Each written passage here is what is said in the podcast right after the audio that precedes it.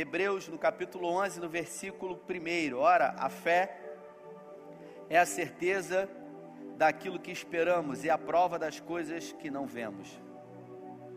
Pois foi por meio dela que os antigos receberam bom testemunho. Pai, essa é a tua palavra e nós pedimos que por fé e em graça, que o Senhor se manifeste aqui e que seja acrescentado em nós a fé verdadeira, porque existe a fé falsa, e que nós possamos crescer em te conhecer, e que milagres possam ser realizados através da fé condicionada em ti. Essa é a nossa oração, agradecidos ao Senhor em nome de Jesus. Eu queria falar sobre fé e o que é fé. O que seria fé? A tradução mais simples de Hebreus diz que é o firme fundamento das coisas que se esperam e a certeza das coisas que não se veem. Mas, para a gente falar sobre fé, eu prefiro começar dizendo para você o que não seria fé. Por exemplo, a fé não seria a capacidade de nos tornar imunes às dificuldades, os problemas. Porque existem pessoas que têm muita fé e ainda assim essas pessoas são alvo de problemas, são alvo de dificuldades. Então, nós temos a certeza de que, mesmo com fé, nenhum de nós vai estar imune a qualquer tipo de adversidade ou sofrimento. A fé não nos, imuniza, não nos imuniza das dificuldades desse tempo presente, pelo contrário. Se você olhar na galeria da fé, em Hebreus no capítulo 11, a gente vai falar daqui a pouquinho sobre eles. Muitos dos heróis da fé, eles passaram por muitas provações. A fé não é certeza de que aquilo que você acredita vai acontecer exatamente da forma como você gostaria. Porque nem tudo na nossa vida se desenrola e acontece como planejamos.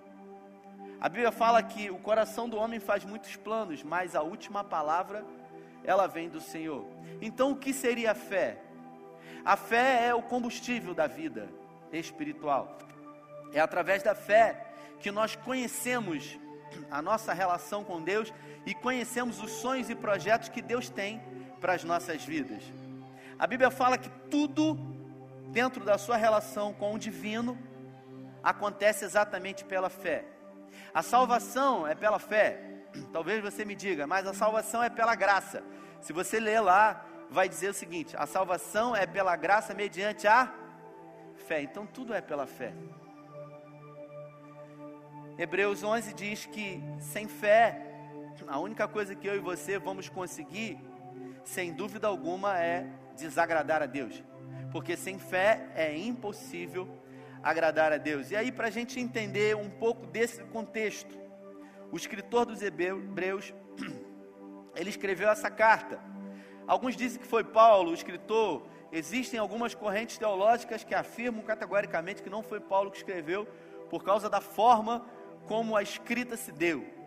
O fato é que esse livro ele foi escrito no finalzinho do primeiro século, principalmente para os cristãos da diáspora, que eram aqueles cristãos que haviam sido expulsos da Palestina.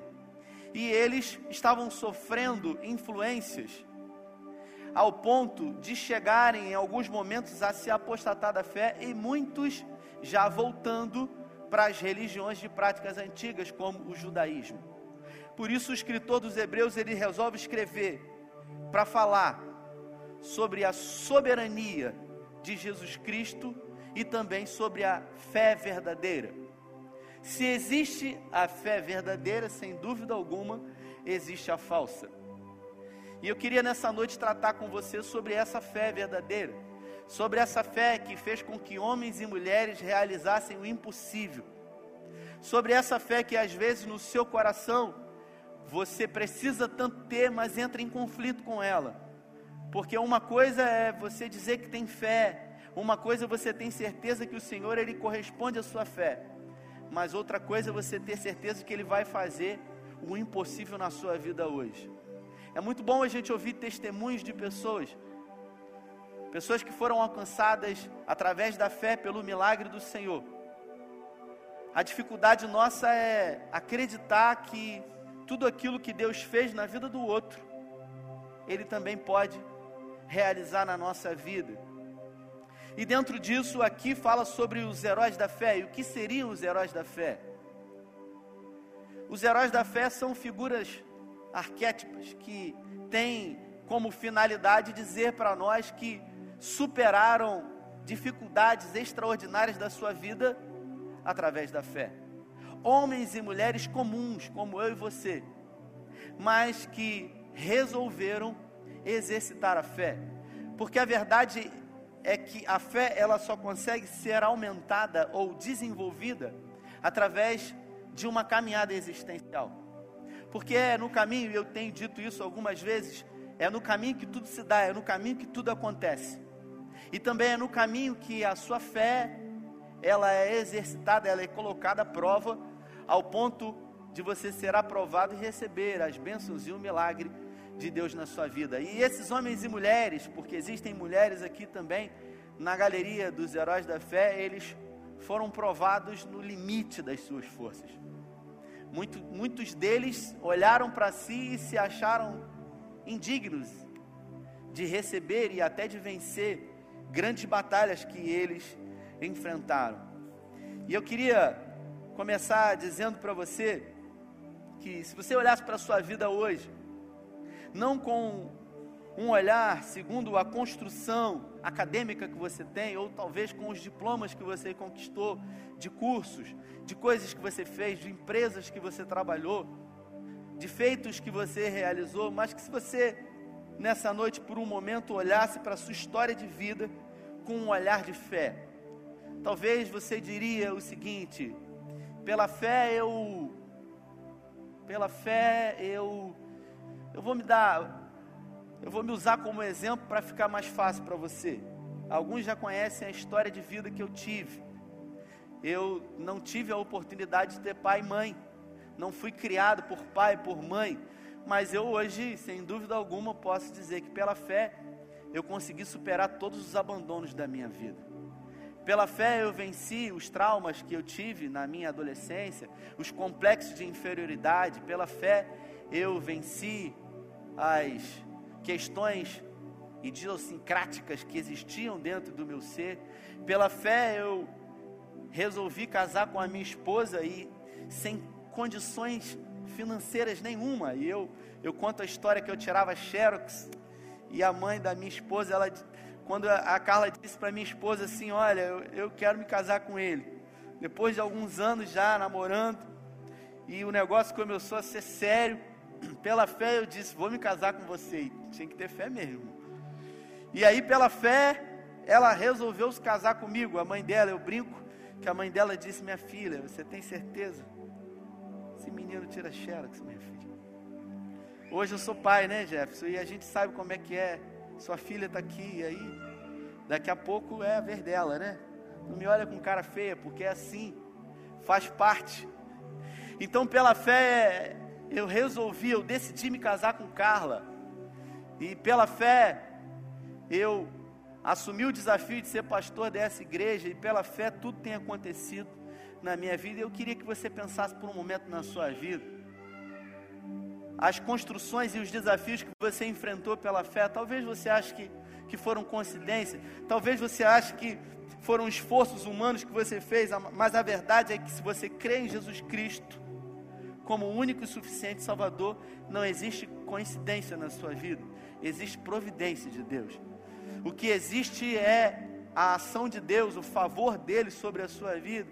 Eu queria que por um momento você fechasse os seus olhos aí onde você está e que você começasse a pensar em algumas coisas que pela fé você conseguiu vencer, em algumas conquistas que pela fé o Senhor permitiu que você tivesse, alguns desafios que pela fé o Senhor permitiu que você vencesse pela fé.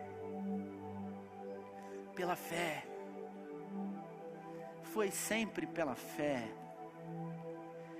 Quantos impossíveis se tornaram possíveis na sua vida pela fé? Quantas obras foram realizadas e quantos lugares você conseguiu alcançar que no início da caminhada você jamais imaginaria que iria alcançar, mas hoje você olha e diz: é, realmente eu consigo ver a mão do Senhor. E tudo isso só foi possível pela fé. Pela fé. É pela fé que tudo acontece na minha e na sua vida. E no versículo 3 ele diz o seguinte: Pela fé entendemos que o universo foi formado pela palavra de Deus, de modo que aquilo que se vê não foi feito do que é visível. O escritor diz aqui que aquilo que foi feito foi formado não daquilo que é visível, ou seja, nós não conhecemos e nem jamais compreenderemos como o Senhor construiu todas as coisas. Nós temos a mente limitada e quando olhamos para as coisas que foram criadas pelo Senhor, nós temos uma imagem de como isso se deu, mas a verdade é que nós não sabemos de nada. E por isso, quando passamos por dificuldades, sofremos. E eu cito o exemplo de Jó aqui. A Bíblia fala que Jó era um homem justo, um homem reto, e ele agradava ao Senhor. Jó, sem dúvida alguma, foi um exemplo de fé, e como eu disse no início da mensagem, mesmo sendo um exemplo de fé, isso não quer dizer que você não cometa erros.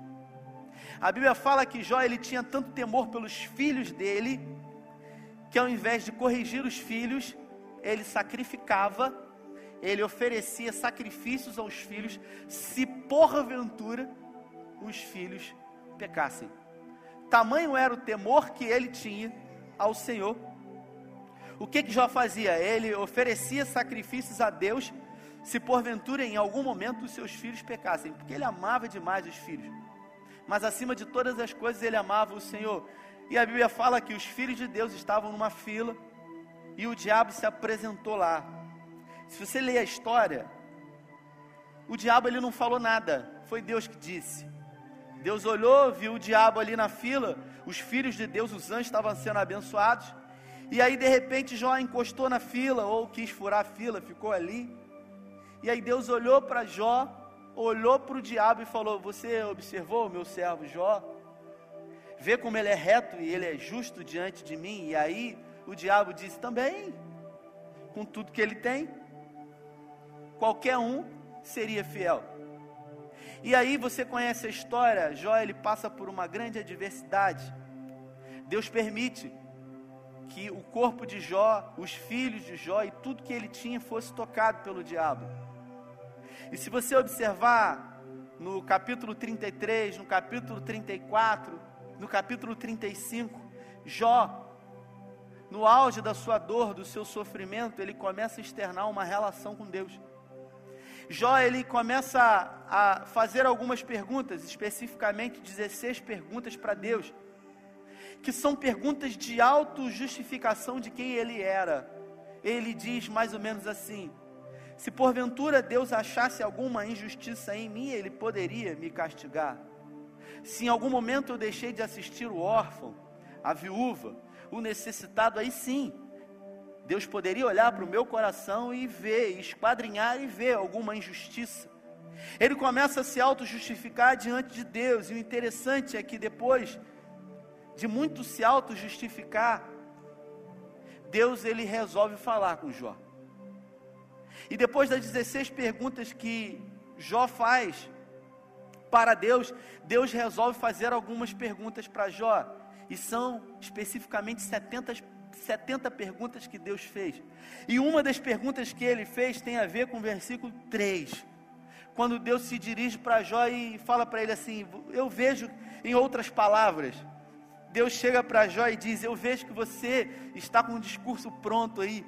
Eu vejo que você não se acha justo de estar recebendo isso. Existe alguma injustiça aqui cometida da minha parte.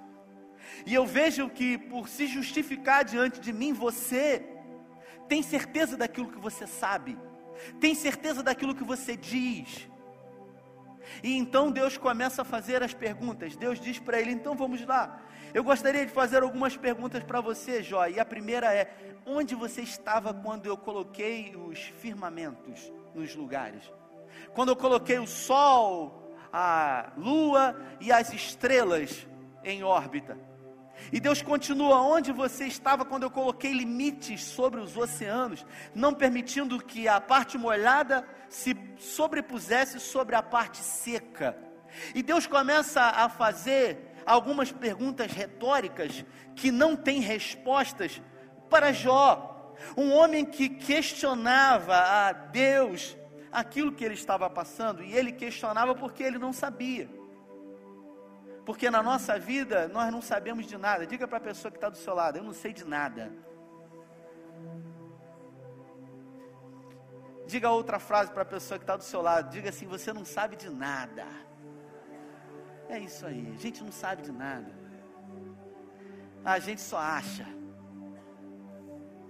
Tudo que a gente conhece é pouco.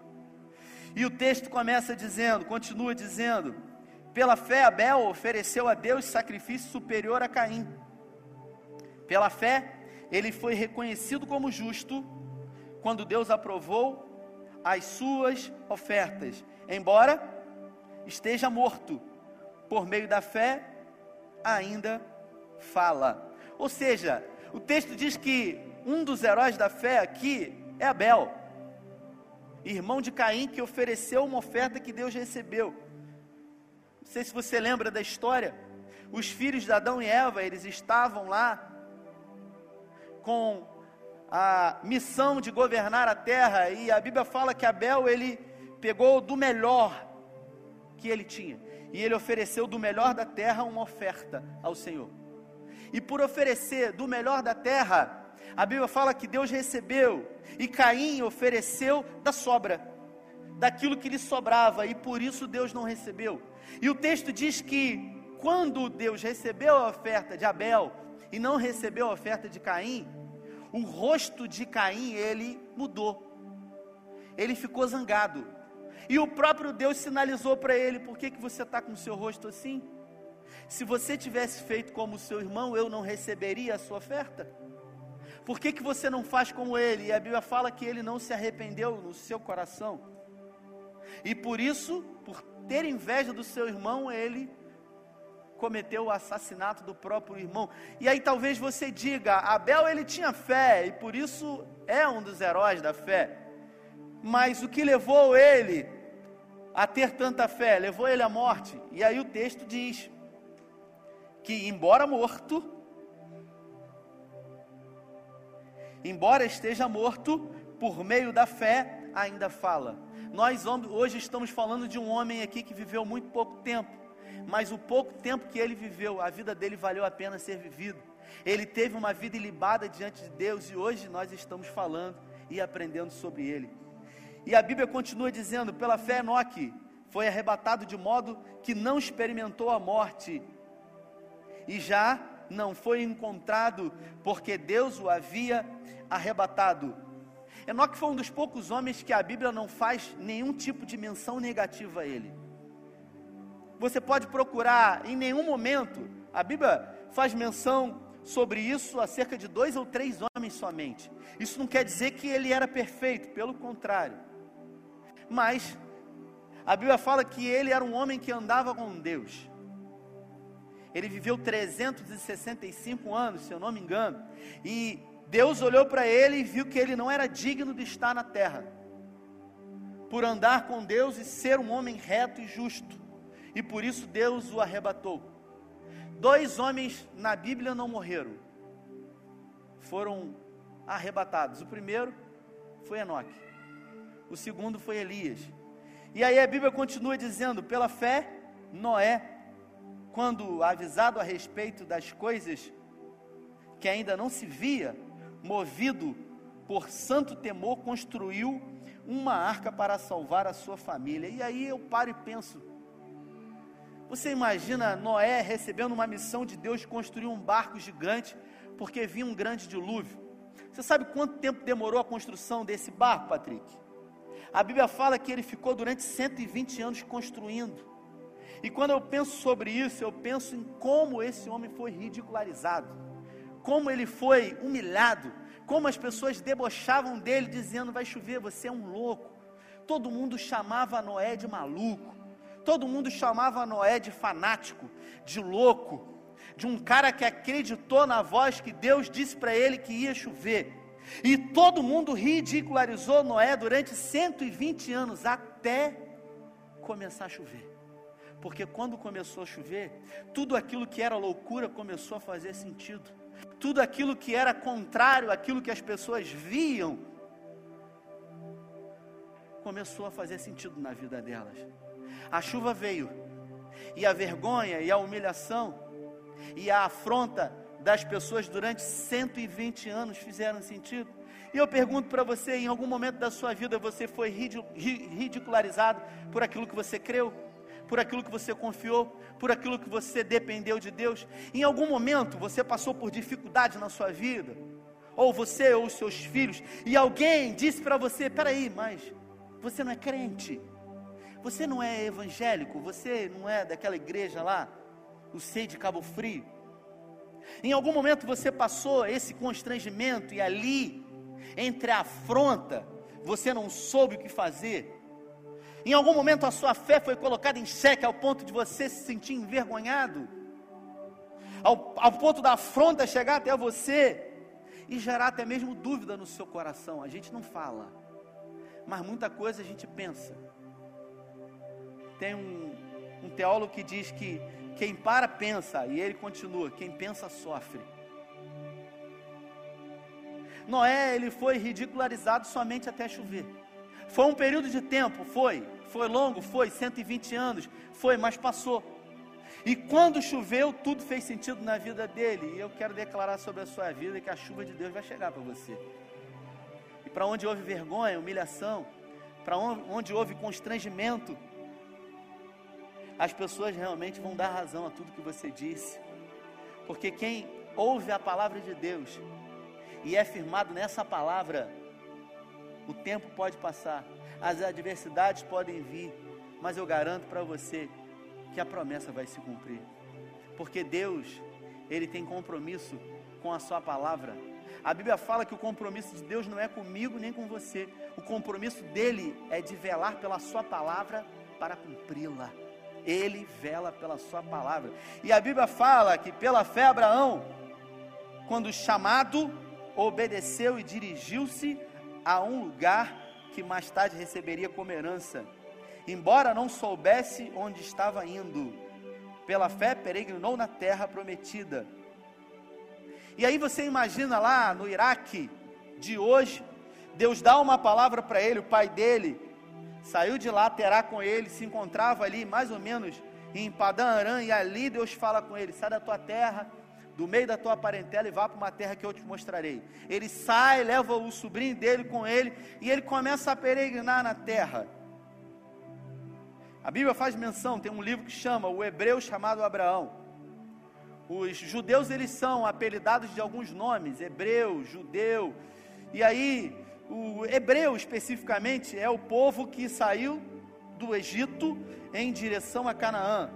A expressão judeus ela só aparece especificamente depois do exílio babilônico, quando eles estavam lá no cativeiro de 70 anos. O fato é, Abraão creu contra a esperança.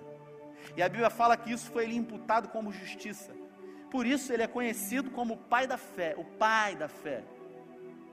Alguém que esperou durante 24 anos pelo cumprimento de uma promessa de Deus. Deus havia prometido. Ele creu contra a esperança, por quê? Porque tudo dizia que não. Tudo era contrário. Sabe quando na sua vida tudo diz que não? Sabe quando as pessoas elas dizem para você, olha, é melhor você desistir, não tem mais jeito. Olha, eu eu me lembrei do do Julico. Tá aqui, Julico? Eu encontrei com ele aqui, ele falou: os médicos não querem nem operar o meu pai. Eles já estão preparando a gente, ou seja, não, não tem mais jeito. Sabe quando alguém que estudou muito, alguém que faz isso a vida inteira e tem como isso profissão, diz para você o seguinte: olha, não, não crie esperança. É exatamente nesse momento que você crê contra a esperança. Foi isso que aconteceu com ele. Julico resolveu crer contra a esperança. O pai dele recebeu a cura, o milagre. E está aí para a glória de Deus. Foi assim com Abraão, velho, Sara velha. Mas como? a gente já passou pelo período menstrual. É, mas Deus não está preso a tempo. Porque Deus ele não está na esfera do tempo, do Cronos. Deus ele está no Kairos. E depois que Isaac nasceu, ele veio. Ainda assim, Deus pede Isaac para que Abraão ofereça Isaac em sacrifício. Aí eu paro e penso. Teve um dia que eu preguei uma mensagem, eu falei isso. Uma pessoa chegou para mim e falou assim: Ainda bem, a pessoa disse assim: Ainda bem que Deus pediu Isaac para Abraão. Porque se pedisse para Sara, ela sacrificava Abraão. Mãe, né? E eu pergunto para você: quando Deus pediu Isaac para Abraão, ele falou para Sara? Sim ou não? Sim ou não? Não falou. Porque se falasse ia dar ruim, irmãos. Mas ele creu.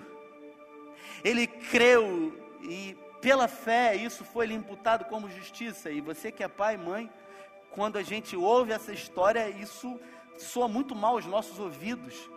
Porque isso soa meio ilógico. Como? Pela fé.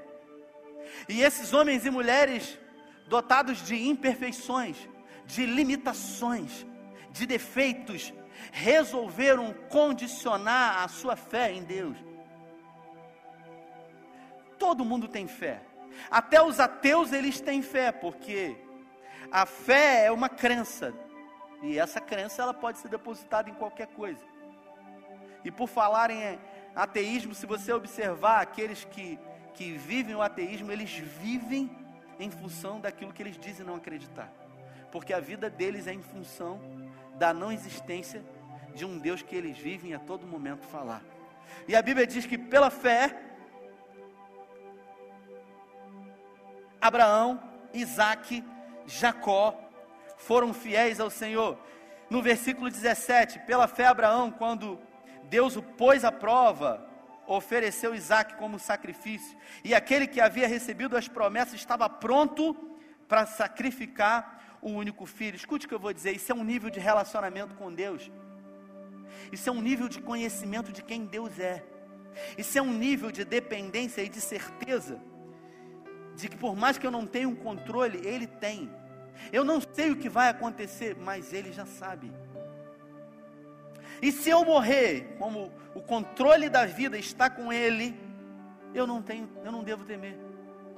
Eu me lembro que um dia eu fiz uma cirurgia e um amigo me levou no hospital em Niterói. E a gente viveu assim um momento muito interessante. Ele me levou em Niterói e, e eu fiz uma cirurgia no rim, fui, foi retirada de, de cálculos.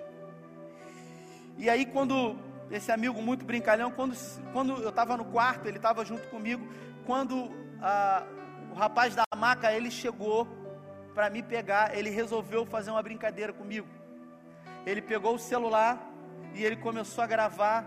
E eu passei para outra maca, aquela coisa, você tira a aliança, ou seja, tá indo, né?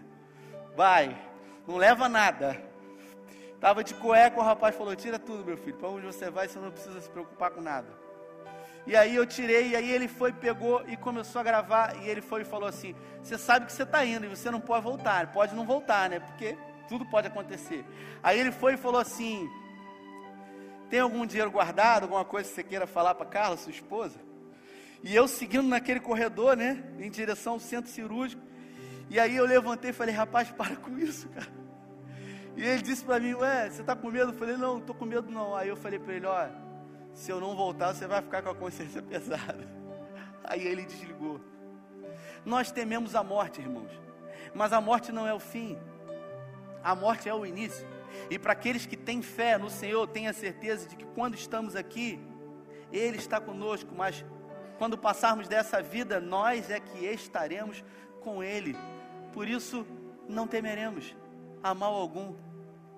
A sua sombra e o seu cajado nos consolam. A Bíblia fala que pela fé Moisés, ele decidiu no seu coração, ele decidiu não ser chamado filho da filha de Faraó. Moisés ele viveu 40 anos no palácio, com tudo que o dinheiro poderia comprar na época. E simplesmente num dia ele viu um egípcio subjugando um hebreu, e ele matou aquele, hebre... aquele egípcio, e ele decidiu não viver mais aquilo. Sabe quando você está num lugar a, a vida inteira e de repente você enxerga e você vê que esse lugar não é seu? Não importa se esse lugar é um lugar de fama, não importa se as pessoas acham que você é importante como ele. Ele sabia que o que Deus tinha para ele era muito maior e por isso, pela fé, ele resolveu enfrentar um deserto. E a Bíblia fala que durante 40 anos, Moisés ele enfrentou um deserto. E foi pela fé quando Deus chamou ele para ele libertar o povo, ele se levantou e ele disse: "Eu tenho medo. Coloque outro no meu lugar". E Deus disse para ele: "Olha, vai ser você, não tem jeito". E foi pela fé que em Êxodo 33, ele se apresenta diante de Deus depois de viver um nível de fé e de intimidade tão profundo com o Senhor, que ele diz para Deus: Eu quero ver tua glória. Sabe quando você conhece alguém, Viviane? Sabe quando você começa a externar uma relação com essa pessoa? Sabe quando com essa relação você começa a revelar os segredos do seu coração para essa pessoa e essa pessoa começa a revelar os segredos do coração dela para você. Sabe quando você sente falta desse alguém ao ponto de você querer, durante alguns momentos do dia, falar com esse alguém? O nome disso é relacionamento e Moisés ele construiu isso com o Senhor. A Bíblia fala que Deus falava com Moisés como alguém fala com um amigo, face a face. Nós não estamos falando de um Deus que está lá e nós estamos aqui. Nós estamos falando com um Deus que veio de uma forma simples se relacionar conosco. Tudo que Deus deseja comigo e com você é relacionamento. E a estrada desse relacionamento só é possível através da fé.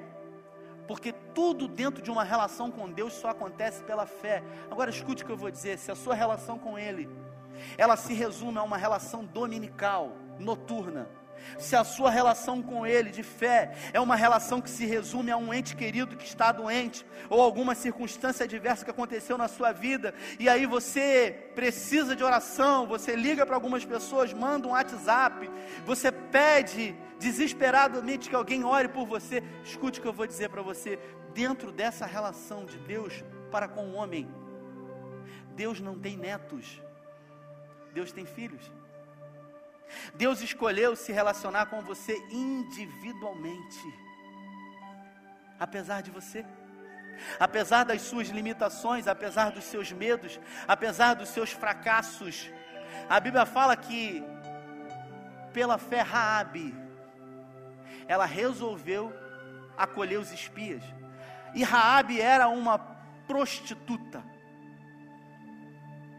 E da descendência de Jesus e da descendência de Raabe veio Jesus. Escute o que eu vou falar para você. Todo mundo tem um porém. Diga comigo, todo mundo tem um porém. Todo mundo tem uma vírgula. Todo mundo tem. Todos nós temos um porém e temos uma vírgula. A Bíblia fala que Raabe, uma mulher de fé, uma prostituta a Bíblia fala sobre Jefté, um dos juízes da nação de Israel, um guerreiro valente, vírgula, porém filho de uma prostituta. Os rótulos, eles sempre vão vir até nós para nos nominar, para dizer que nós somos. E se você parar para analisar, os heróis da fé foram pessoas que erraram e erraram muito, mas segundo a ótica de Deus, eles não foram nominados segundo os erros que eles cometeram, mas sim segundo a fé que eles condicionaram um Deus Todo-Poderoso, que permitiu que eles realizassem o impossível na vida deles e na vida de quem quer que seja. Por isso, 2020, essa semana eu falei com o Caleb, eu estava lendo alguma coisa sobre isso e, e alguma coisa saltou aos meus olhos sobre a visão 2020. Nós estamos no ano 2020, a visão 2020, disse Caleb para mim que tem uma, uma, uma loja de óculos, uma ótica, que a visão 2020 é a visão perfeita. É a visão que nos dá a capacidade de ver plenamente tudo. É quando alguém vai no oftalmologista, faz o exame, e aí o médico diz o seguinte: Olha, você não tem absolutamente nada. A fé é exatamente isso na proporção espiritual. Existem pessoas que sofrem de miopia espiritual, elas têm deformidades. Mesmo vivendo dificuldades na sua vida, elas não conseguem condicionar a sua fé, porque não tem nada a ver com você e não tem nada a ver comigo, tem a ver com Ele, porque nunca teve nada a ver conosco, e sim sobre Ele. No início do culto eu disse que nós podemos nos tornar heróis da fé, não para os outros, mas na verdade para nós mesmos. Se nós entendermos que nós recebemos de Deus uma unção de governo, porque tudo que Deus fez para com o homem, ele fez na proporção de governo. Em Gênesis, no início de tudo, quando Deus colocou Adão e Eva no jardim, ele disse: governe sobre todos. O salmista diz: governe sobre os seus inimigos.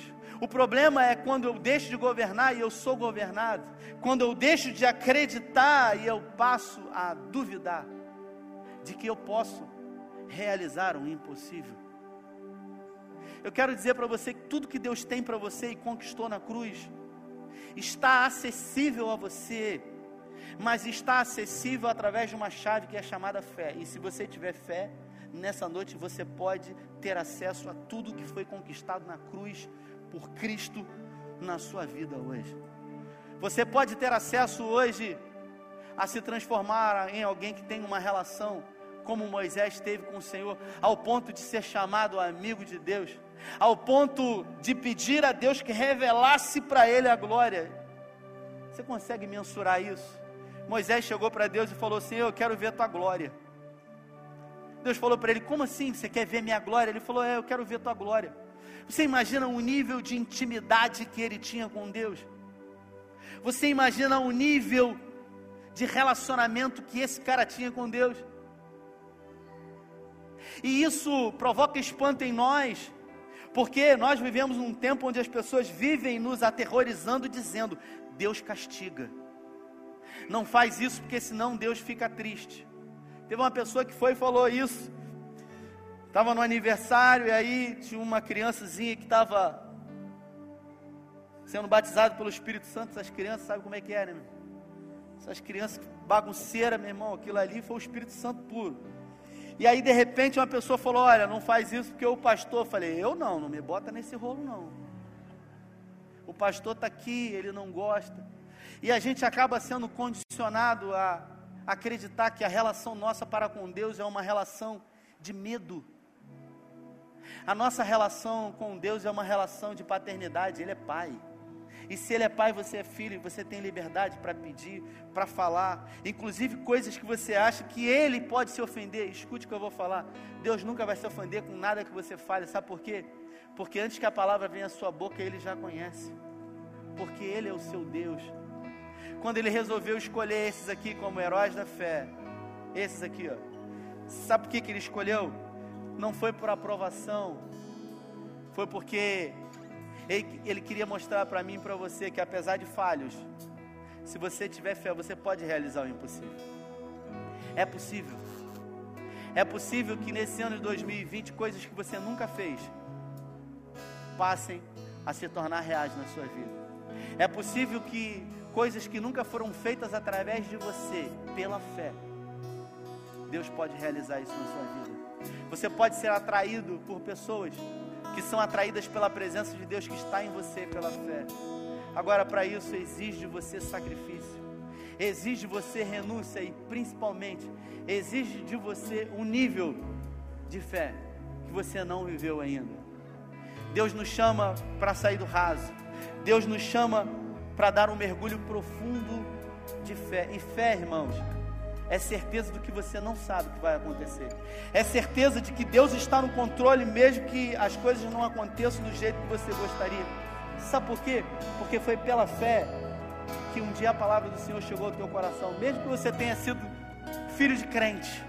Um dia pela fé você foi alcançado.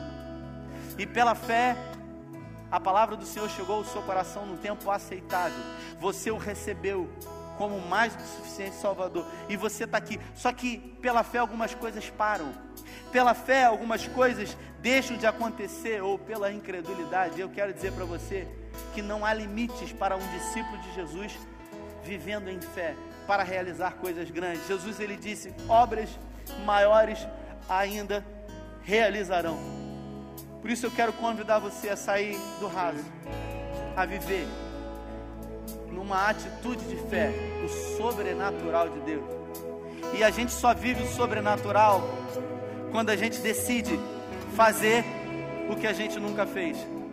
Porque para viver o que a gente nunca viveu, é fundamental fazer o que a gente nunca fez. Eu comecei esse ano a fazer coisas na minha vida que eu nunca fiz.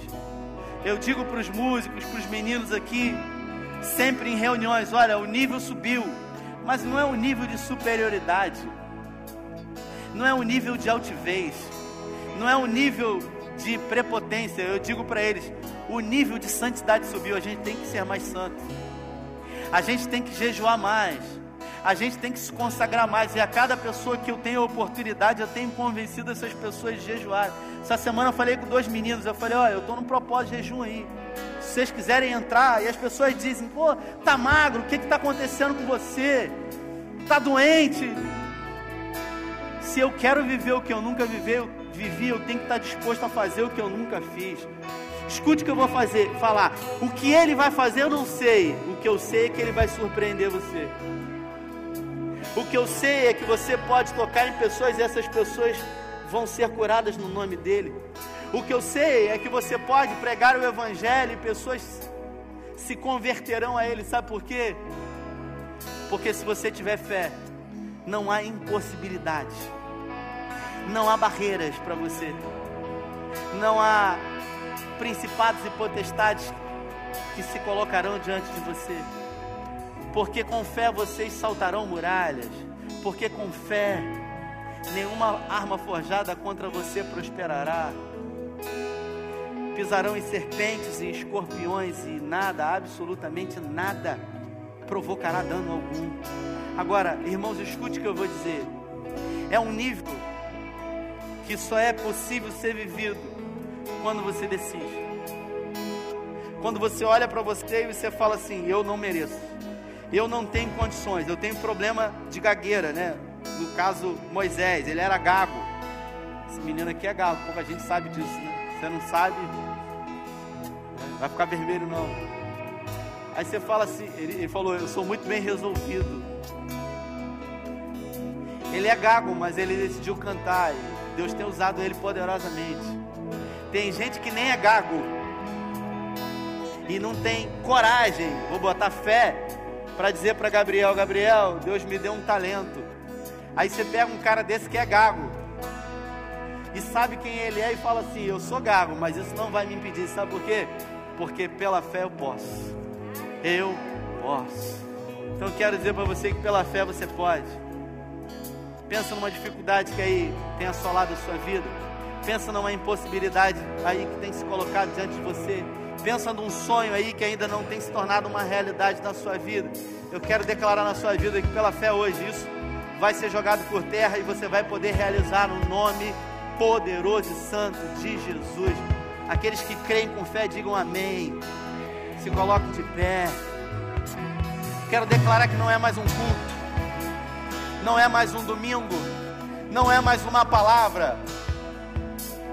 A verdade é que a gente nem precisa mais ouvir palavras.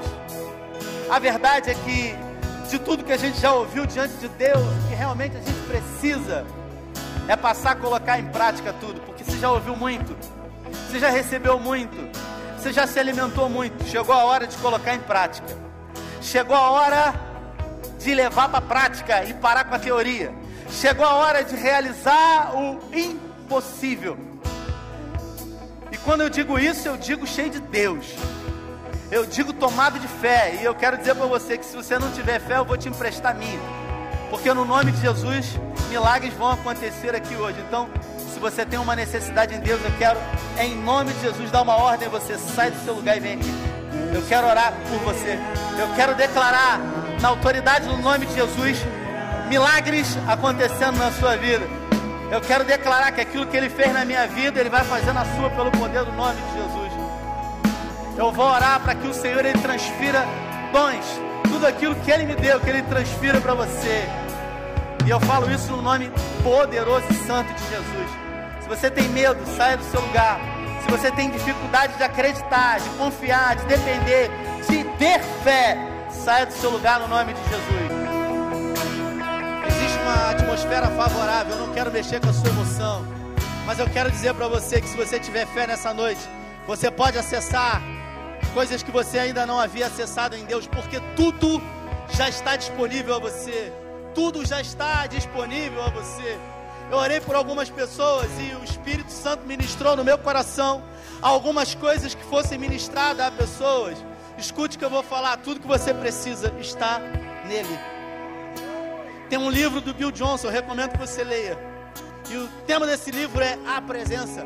Você precisa aprender a se comportar diante da presença porque nós estamos na presença dEle, e é na presença dEle que nós nos movemos. E quando declaramos com fé, na presença dEle, que o milagre aconteça, Ele faz, porque Ele é um Deus que faz o que ninguém faz. Ei, escute o que eu vou dizer para você: você não precisa de dinheiro, você precisa aprender a administrar primeiro. Talvez a vida inteira você tenha corrido atrás do dinheiro. Em alguns momentos você até teve algum, mas não soube administrar. Escute o que você precisa nessa noite. Você precisa receber dele o sopro de vida.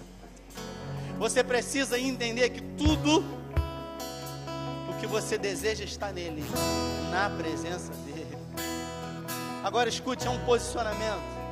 Nós temos falado, 2020 vai ser o melhor ano já começou e tem acontecido. Nós temos testemunhado coisas extraordinárias que Deus tem feito. Eu tenho vivido um tempo de milagre na minha vida. Eu tenho vivido. Sabe por quê? Porque eu tenho me posicionado. É para quem crê. E é para quem se posiciona.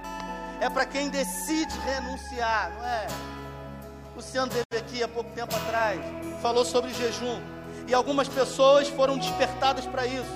Algumas pessoas entenderam que elas precisam romper, mas elas precisam romper com o início, com o start. Então algumas pessoas me procuraram, pastor, como é que eu faço? O jejum, eu quero jejuar. Então começa a renunciar. Começa a renunciar ao mundo que jaz o maligno chamado chamado carne. Começa a se consagrar diante de Deus. O que ele vai fazer eu não sei. O que eu sei é que ele vai surpreender você. Porque quando nós condicionamos o nosso espírito a nossa fé nele, o impossível se torna possível, o inviável se torna viável. Eu quero declarar na sua vida, pelo poder do nome de Jesus, que 2020 a provisão vai ser maior do que qualquer necessidade. Não falte nada na sua mesa, na sua dispensa, mas que, sobretudo, não falte a fé nele porque se você tiver fé, mesmo que do tamanho de um grão de mostarda, você vai dizer para esse monte: saia daqui e vá para lá. Você sabe por que, que o salmista falou isso? Porque os montes eram algo tangíveis, que eles viam e que jamais se moviam. Então ele falou: Eu preciso dar um exemplo de fé de alguma coisa que não se move, que é muito concreto e que jamais pode se mover. O que ele quis dizer é o seguinte: o impossível, ele se torna possível. Basta crer. Então você está aqui agora. E aí agora a gente vai orar. A gente vai exercitar a fé. É isso aí, é simples. E não precisa ter medo não. E se não acontecer? Escute o que eu vou dizer para você todas as vezes que eu vou orar por alguém. Quando eu oro por alguém, a necessidade é física, é emocional, é espiritual, eu chego para o Senhor e falo: Senhor, eu estou aqui no teu nome. Mas eu quero dizer que quem faz é o Senhor, por isso a responsabilidade é toda tua. Porque quando o milagre acontece, a glória é dele. Quando não acontece, a gente glorifica também a ele, porque é ele que faz. É ele que faz. Então, se você tem uma necessidade física, coloque a mão no lugar que é. Se a sua necessidade é emocional, é espiritual, coloque a mão na sua cabeça. Você precisa alguma coisa da parte de Deus. Se é alguém, coloque uma mão no coração e você estenda uma de suas mãos. Nós vamos orar com fé. E a primeira coisa que vamos fazer é repreender todo espírito de incredulidade, todo espírito de medo. Nós começamos agora, pelo poder do nome de Jesus, repreender a incredulidade, repreender do nosso meio, assim como a Bíblia fala que poucos milagres o Senhor Jesus realizou em Nazaré por causa da incredulidade, porque onde há um ambiente de incredulidade, é um ambiente dificultoso para que o milagre aconteça. Nós declaramos agora que o medo bata em retirada. Porque no perfeito amor não há espaço para o medo. Pai, nós queremos agora perceber a tua presença. Nós queremos agora nos portar diferente a essa presença do Senhor que está aqui. E nós queremos declarar com fé pelo poder do nome que está acima de todo nome, do nome santo e poderoso de Jesus, a realização do impossível agora nas nossas vidas. Se há uma necessidade física, toca agora, Senhor. Começa a produzir um milagre agora. E que todos possam ver e dizer que só o Senhor é Deus. Que o Senhor é um Deus que ainda hoje realiza milagres. Faz outra vez, porque o Senhor tem feito o Senhor tem feito, por isso eu digo nessa noite, faz outra vez. Começa a soprar, Espírito Santo. Começa a soprar agora o sopro de vida. E começa agora, de dentro para fora, colocar tudo no lugar. Se é uma necessidade emocional, que o Senhor acrescente agora. Se é uma necessidade física, que o Senhor toque agora. Se é alguma coisa de alguém que está em casa, a tua palavra diz que o Senhor é um Deus de perto e um Deus de longe. Toca onde quer que esteja esse alguém. Nós declaramos agora o milagre com fé. Nós declaramos agora um tempo novo, novas estações. Nós declaramos agora a vitória da fé sobre o medo. Nós declaramos agora o milagre do Senhor, pelo poder do nome de Jesus. O haja, o haja do Senhor. Que o haja do Senhor aconteça e que todos possam ver e dizer que só o Senhor é Deus. Só o Senhor é Deus. Queria que você desse a melhor salva Não vivo pela vista, não. Eu vivo pela fé, então Deus proverá.